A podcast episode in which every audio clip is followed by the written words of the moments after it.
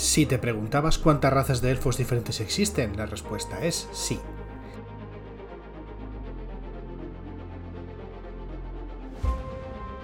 Hola a todo el mundo, os doy la bienvenida a Level Up, un podcast ofrecido por Ediciones Shadowlands dedicado a Dungeons Dragons y en el que te echaré una mano para acercarte al juego y empezar tus aventuras en sus mundos.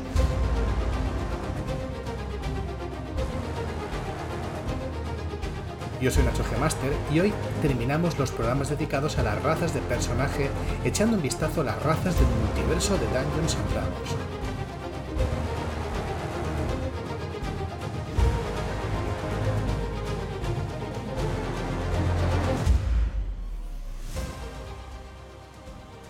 Principio yo quería haber acabado el tema de las razas la semana pasada, lo que pasa es que me ha sabido un poquito mal por vosotros, porque sí, vale, es cierto que las razas más frecuentes que vas a encontrarte, incluso dentro de su rareza, están en mano del jugador, pero hay muchísimas más. Lo que pasa es que no soy capaz de dedicarle quizá la docena de programas que necesitaría, o media docena, no sin ser tan exagerado, para explicarte todas las razas que han salido solo para la quinta edición de Dungeons and Dragons, que es la que estoy comentando. Así que, bueno, creo que un programa más me permite cubrir varias razas. Esto va a ser intenso, así que apretaos el cinturón porque vamos para allá. Eh, respecto a estas razas de las que voy a hablar, eh, bueno, pues pueden ser frecuentes o poco frecuentes dependiendo del mundo donde estén, pero habitualmente puedes asumir que serán poco frecuentes, incluso algunas de ellas en algunos mundos son normalmente tratadas como monstruos y recibirán un trato un poco peculiar. Mm, estas razas aparecen en varios libros de la presente edición de Dungeons and Dragons. En general y para las primeras razas de las que hablaré, eh, aparecen todas en un libro llamado Mordenkainen presenta Monstruos del Multiverso, concretamente en su primer, en su primer eh, capítulo, quiero decir. Luego eh, hablaré de otras razas que aparecen en libros concretos referidos a mundos concretos. En esos mundos concretos, esas razas posiblemente sean mucho más comunes que otras razas del manual del jugador que puede que ni existan. ¿Vale? Pero en general, las razas que voy a hablar, sobre, sobre todo las que salen en monstruos del multiverso, suelen ser raras en la, mayoría de, las, de los mundos de Dungeons and Dragons. Así pues, vamos para allá y empezamos por los Aracocra. Los Aracocra son humanoides con aspecto de pájaro procedentes del plano elemental del aire. Poseen garras afiladas y, evidentemente, pueden volar con sus alas. Además de eso, eh, pueden proyectar ráfagas de aire mágicamente una cantidad limitada de veces al día. Los Asimar son humanoides nacidos con una chispa de poder celestial en su interior. Suelen tener rasgos físicos inusuales que revelan esta herencia, como ojos o piel luminosa o un halo extraño o alas vestigiales, cosas así resisten el daño radiante y necrótico, tienen limitados poderes curativos y eh, una vez al día pueden manifestar su poder celestial, ganando poderes temporales relacionados con el poder divino que llevan dentro, que puede ser el de atacar, el de defender o el de abrasarlo todo con una luz devastadora. Los Bagbear, u Osgos, son las más grandes de las razas goblinoides o trasgoides, son criaturas altas, de brazos largos, corpulentos y cubiertos de pelo, normalmente con un aspecto feroz. Como todos los trasgoides, eh, antaño eran habitantes de los parajes feéricos, eh, llamados también el Feywild, y eh, conservan una extraña capacidad casi casi mágica de ocultarse pese a su gran tamaño son muy corpulentos y por tanto capaces de manejar más peso y carga gracias a su eh, envergadura física. Y tienen un alcance extendido en combate gracias a esos brazos tan largos y son sigilosos y escurridizos, muy peligrosos en las emboscadas. Los centauros, criaturas que a muchos se os vendrán a la cabeza, son seres míticos eh, originarios de los páramos feéricos, el Feywild, que se han extendido a muchos lugares del multiverso. Tiene una parte inferior equina, eh, con forma de caballo, vaya, que les hace muy veloces, muy peligrosos cuando cargan y realmente robustos, aunque como os imaginaréis les dificulta algunos movimientos y tienen un conocimiento intuitivo del saber de la naturaleza. Los Duergar, también llamados enanos de las profundidades, son habitantes de un paraje extraño llamado el Underdark o la infraoscuridad Son eh, cavernas subterráneas llenas de magia peligrosa que se encuentran bajo muchos mundos de Dungeons and Dragons, aunque el término es originario de los reinos olvidados. Torturados hace tiempo por aberraciones, se liberaron usando, usando sus recién adquiridos poderes psiónicos son tan resistentes de mente como otros enanos lo son de cuerpo, y no son poco resistentes de cuerpo. Y además poseen estos limitados poderes mágicos que eh, reflejan estos poderes mentales que los azotamentes despertaron en ellos. Los Eladrin son elfos de los parajes feéricos, que están vinculados a un ciclo de estaciones y emociones, en el cual van cambiando su aspecto y poderes dependiendo de los cambios que también tenga su temperamento. Esto en la mayoría. Hay algunos Eladrin que se fijan en una estación y rara vez cambian. Son capaces de saltar mágicamente entre lugares que puedan ver, como si se teleportasen, y con estos saltos mágicos manifiestan un poder relacionado con su estación, desde infundir un miedo escalofriante, por la estación del invierno, hasta crear un estallido de llamas, con la estación del verano. Los elfos marinos son un pueblo élfico que se ha aclimatado a vivir en los mares y océanos del multiverso, así como en el plano eh, elemental del agua. Están adaptados al frío y la presión de las aguas y son aliados de la fauna marina. Los Firbolg son unas criaturas grandes, primos de los gigantes, habitantes discretos y silenciosos de los bosques, de una gran estatura, piel gris y vello abundante. Gracias a su corpulencia eh, son capaces de mover más peso que una criatura normal. Son capaces también de usar una magia innata para pasar desapercibidos, cambiar su apariencia con ilusiones y hablar con plantas y bestias. Los genasíes son humanoides tocados por poderes elementales, normalmente genios, que manifiestan en sus cuerpos con características inusuales como parches de piedra, agallas o un cabello que no para de moverse aunque no haya brisa. Dependiendo de cuál sea su elemento patrón, agua, aire, fuego o tierra, manifiestan poderes distintos, desde una resistencia al daño afín a su elemento hasta magia innata relacionada con este. Luego vienen las razas Gith, que son dos, los Githyanki y los Githzerai.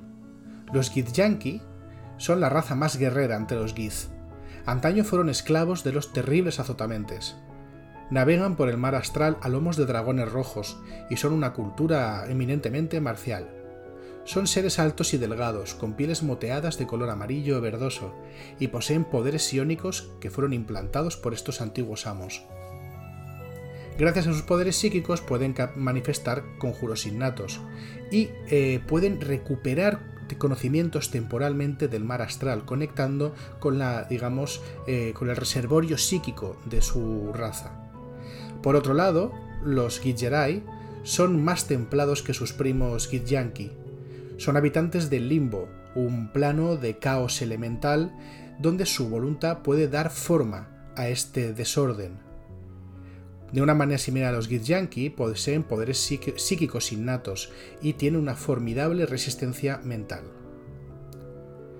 Los gnomos de las, profundidades, o Svirnevlin, son una raza de gnomos nativos de los reinos subterráneos de la Underdark, la infrascuridad, y viven ocultándose de los peligros que allí acechan, un poquito como los gnomos normales, pero lo hardcore. Son capaces de invocar poderosa magia para esconderse y pasar desapercibidos.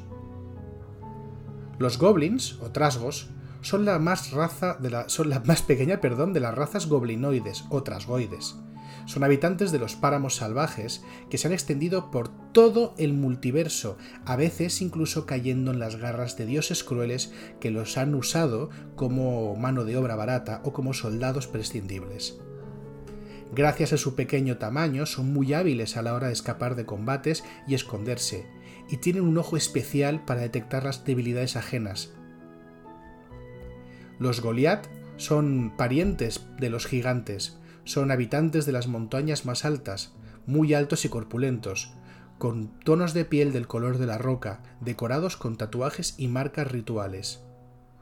Manejan pesos más grandes que otros humanoides, están acostumbrados al frío y las alturas y pueden reducir el daño de los ataques gracias a su gran resistencia.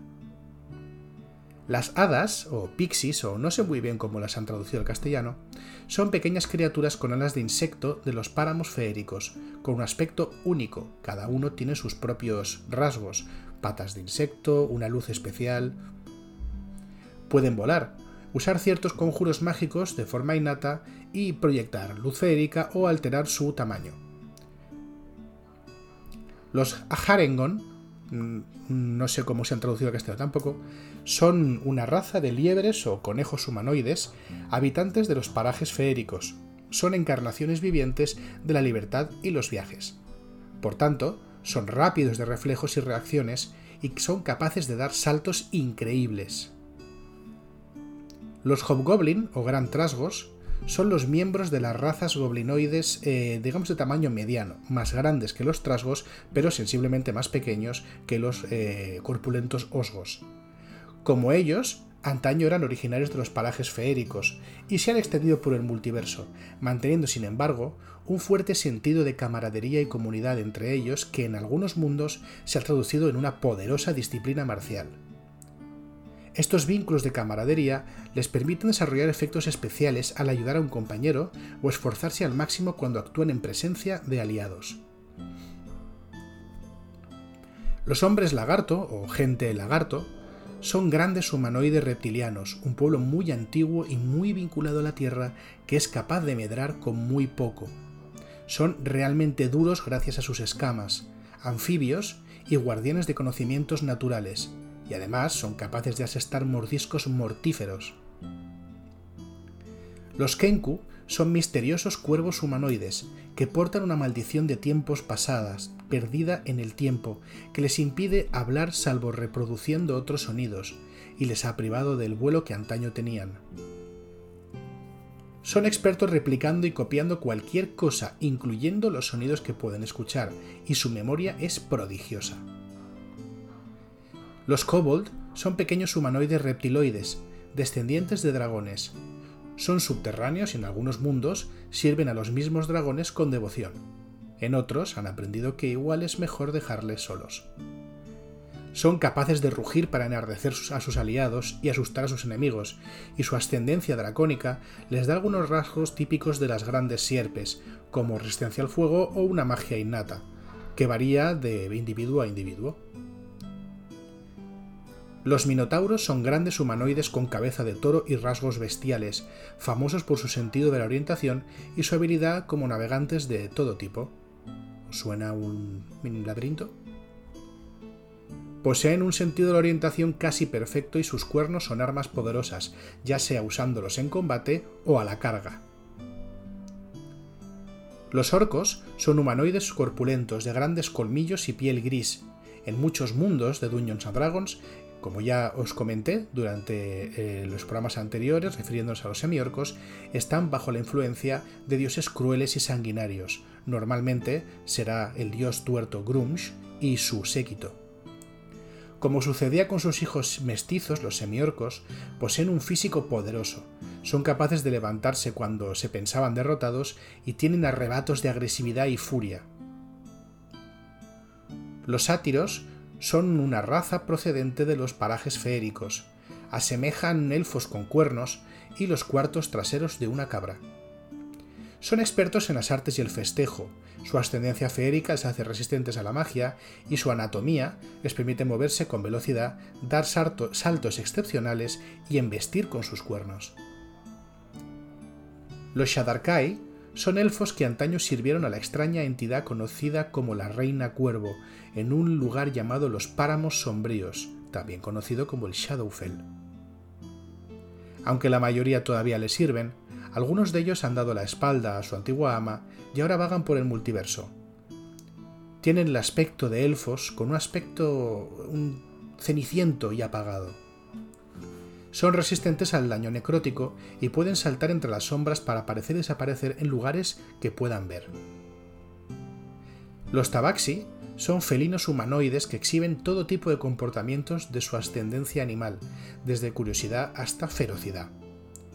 También tiene una multitud de apariencias, desde el moteado o rayado de los gatos salvajes a los colores de los gatos domésticos. Son perceptivos y sutiles, capaces de explosiones de velocidad y poseen garras peligrosamente afiladas. Los Tortel son tortugas humanoides con una fuerte conexión con los entornos naturales. Tienen garras fuertes y sus conchas les dan una dureza excepcional. Gracias a su nexo natural, también tienen un conocimiento intuitivo de la naturaleza. Los tritones son humanoides marinos, originarios del plano elemental del agua. Se consideran guardianes contra los terrores de las profundidades en todos los mares y océanos del multiverso. Están adaptados a la vida submarina en las aguas profundas y frías, pueden hablar con seres marinos y poseen magia innata para manipular las brumas y el agua. Por último, los Yuan Ti son híbridos entre humanoide y serpiente creados mediante rituales que corrompieron a una buena parte de su pueblo. Son resistentes al veneno y la magia, y pueden manifestar magia de veneno y encantamiento afín a las serpientes. Bien, con esto hemos eh, hablado de todas las razas de personaje que aparecen en este libro de monstruos del multiverso. En realidad en este libro aparecen un par de razas más, pero pertenecen a mundos concretos, así que he preferido hablar de ellas en su apartado correspondiente. Y eso es lo que vamos a hablar ahora, de razas pertenecientes a mundos específicos de, Dungeons and Dragons. Vamos a empezar con la Dragonlance.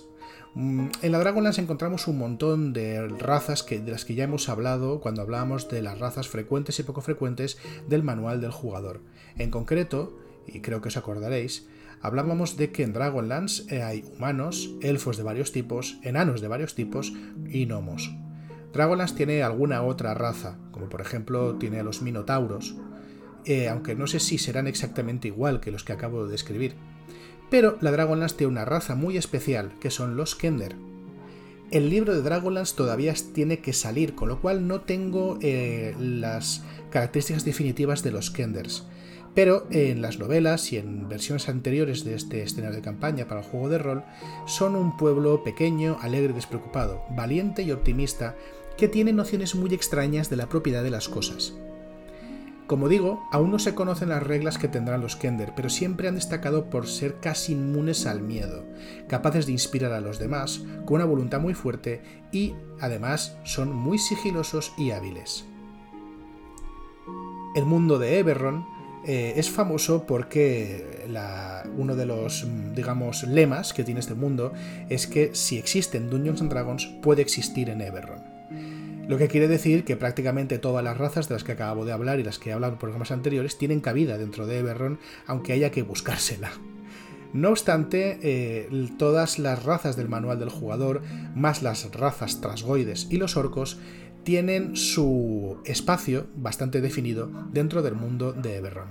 Pero es que además hay cuatro razas que son especiales de Eberron y que además molan un montonazo. La primera es la de, la de, los cambiantes. Son humanoides con rasgos bestiales como vello, ojos feroces, garras y colmillos, que se suponen descendientes de licántropos y que tienen capacidades de cambio parcial.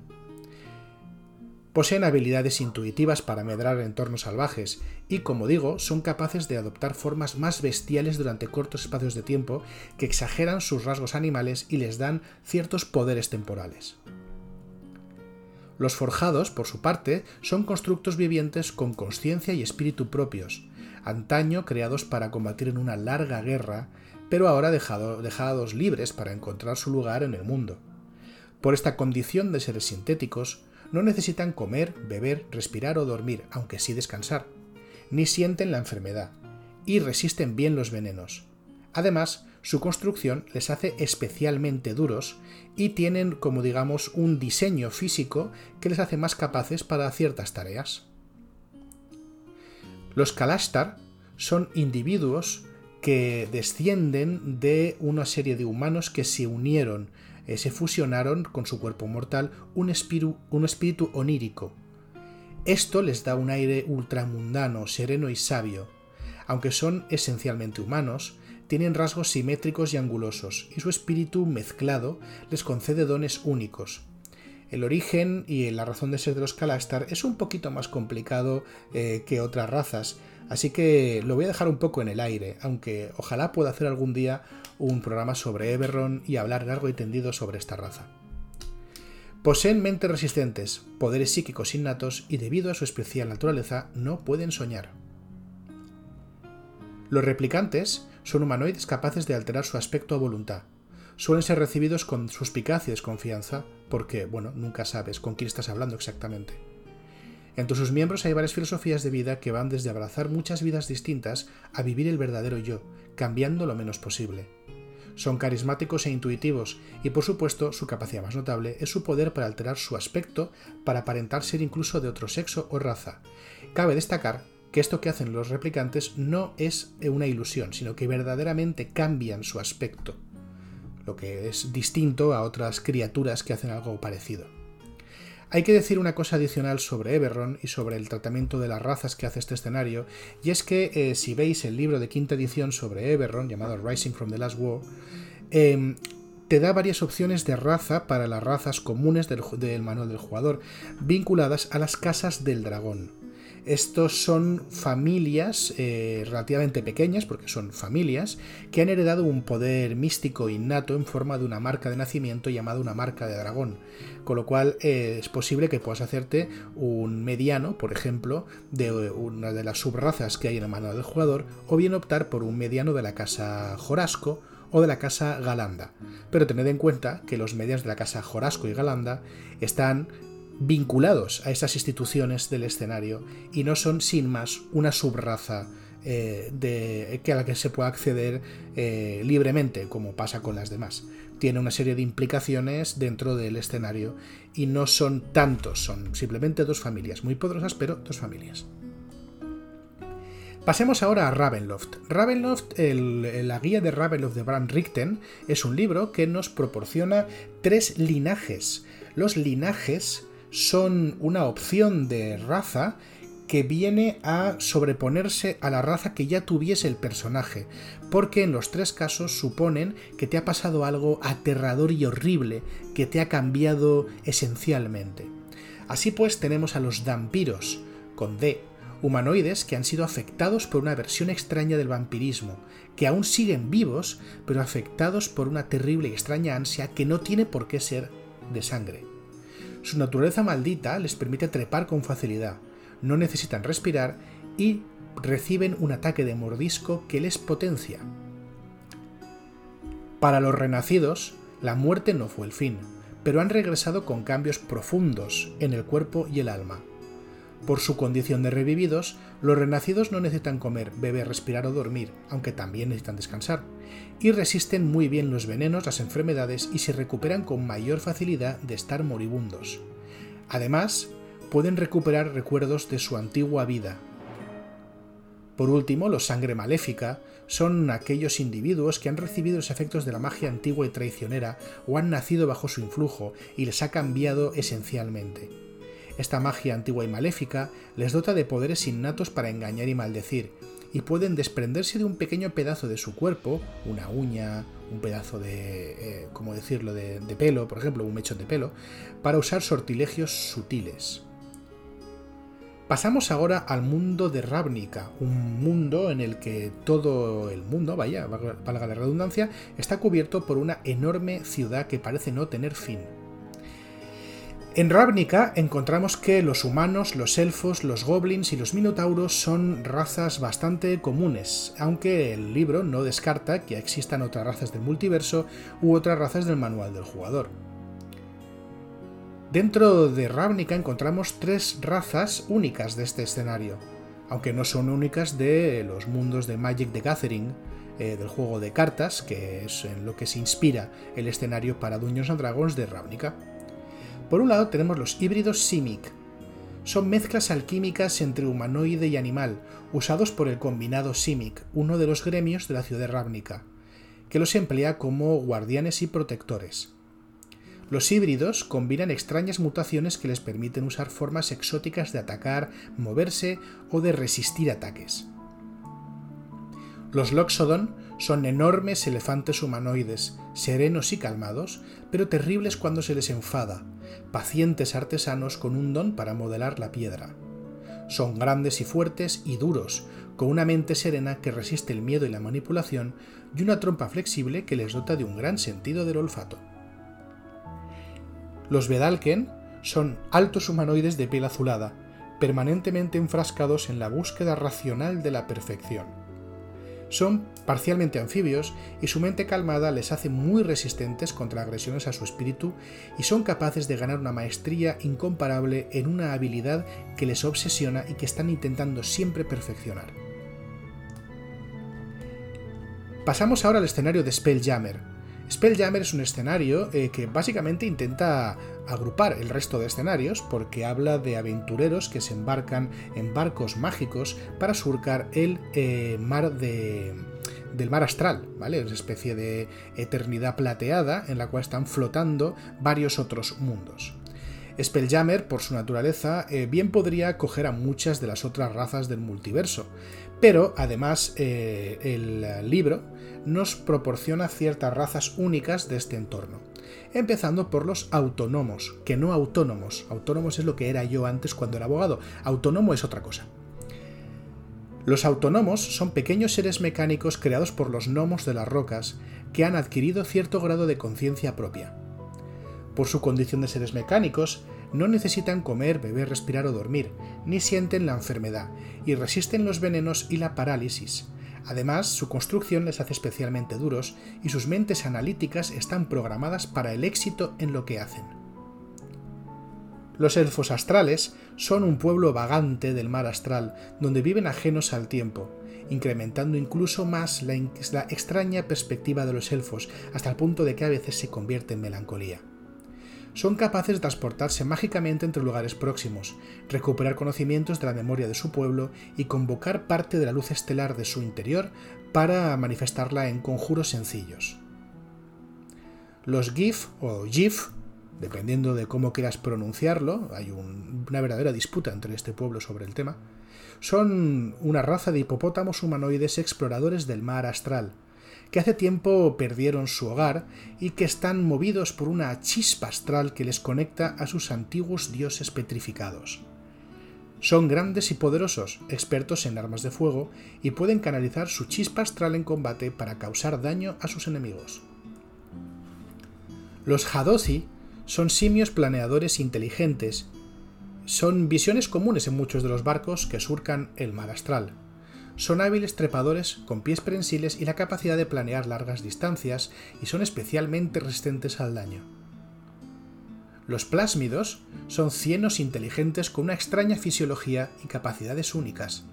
Pueden alterar su forma para colarse por huecos o proyectar pseudópodos y son resistentes al ácido y el veneno.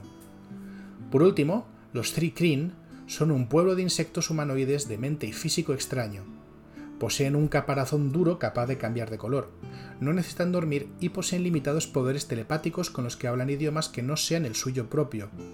También tienen cuatro brazos que les permiten cargar objetos pequeños o manipular el entorno con más facilidad. La Universidad Mágica de Strixhaven acoge criaturas de todo el multiverso, con lo cual puedes encontrar una cantidad significativa de razas en ella. No obstante, Strixhaven, en su libro, no se introduce a una raza concreta que, pese a que viene de los parajes feéricos, del Feywild, eh, bueno, pues se nos habla aquí, en, este, en este entorno, de la existencia de esta raza, que son los buolinos. Los buolinos son búhos humanoides con alas y cuatro miembros son presencias habituales en la Universidad Mágica de Strixhaven, aunque como os he dicho, provienen del Feywild y por tanto pueden encontrarse en muchos otros mundos. Son muy silenciosos, poseen una formidable visión en la, oscuridad y pueden volar con sus alas. Vamos ahora al mundo de Teros, ese mundo que está, como os dije, inspirado en la eh, antigua Grecia o la Grecia clásica, eh, concretamente en sus mitos y leyendas, dándoles un toquecito fantástico enteros, los humanos, centauros, minotauros, sátiros y tritones, de los que ya he hablado todos, son visiones comunes. Pero además tenemos a los leoninos. Son leones humanoides, nobles y orgullosos y pasionales, habitantes de las llanuras y las sabanas y celosos de su territorio, que de una manera bastante peculiar para este entorno suelen dar la espalda a los dioses son capaces de lanzar un poderoso rugido, poseen garras afiladas y sus instintos cazadores les proporcionan conocimientos naturales. Hasta aquí creo que he cubierto todas las razas que han aparecido para la quinta edición de Dungeons and Dragons, pero me siento aún más generoso, así que os voy a hablar de dos subrazas que aparecen en la guía de la Costa de la Espada y que son por tanto originarias de los reinos olvidados. La primera es la de los medianos fantasagaces, que como habréis adivinado son una subraza de los medianos. Tienen un más uno a su característica de sabiduría y eh, permiten eh, los, eh, tienen la capacidad de hablar telepáticamente con criaturas a su alrededor. Como digo, son una subraza muy escasa que viven en clanes ocultos y muy unidos, y tienden lazos con búhos gigantes en su territorio que les ayudan a vigilar.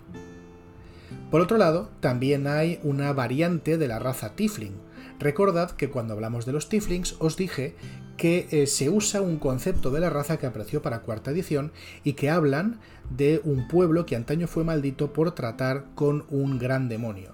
Pues bien, ese gran demonio no es otro que Asmodeo, el príncipe del infierno, pero eh, esta guía de la Costa de la Espada se acuerda de que en algún momento hubo tieflings que no descendían de Asmodeo, sino que simplemente eran personas que tenían un linaje infernal que se manifestaba eh, en su aspecto de diferentes maneras, combinando rasgos sutiles que revelaban esta herencia, como ojos de un color inquietante, colmillos o pequeños cuernos. Básicamente lo que hace es eh, ofrecernos una distribución distinta de características, que es un más 2 a la destreza y un más 1 a la inteligencia, y cambiar los dones mágicos de los Tifling básicos del manual del jugador para ganar eh, o bien magia de manipulación mental, o bien poderes sobre el fuego, o bien alas de murciélago con las que alzar el vuelo. Y ahora sí, no os quejaréis, os he hablado de muchísimas razas y os he dicho incluso dónde encontrarlas por si tuvieseis más curiosidad y quisierais incorporarlas a vuestras partidas de Dungeons and Dragons. Así que, esperando haber sido de utilidad, me despido y os cito aquí la semana que viene.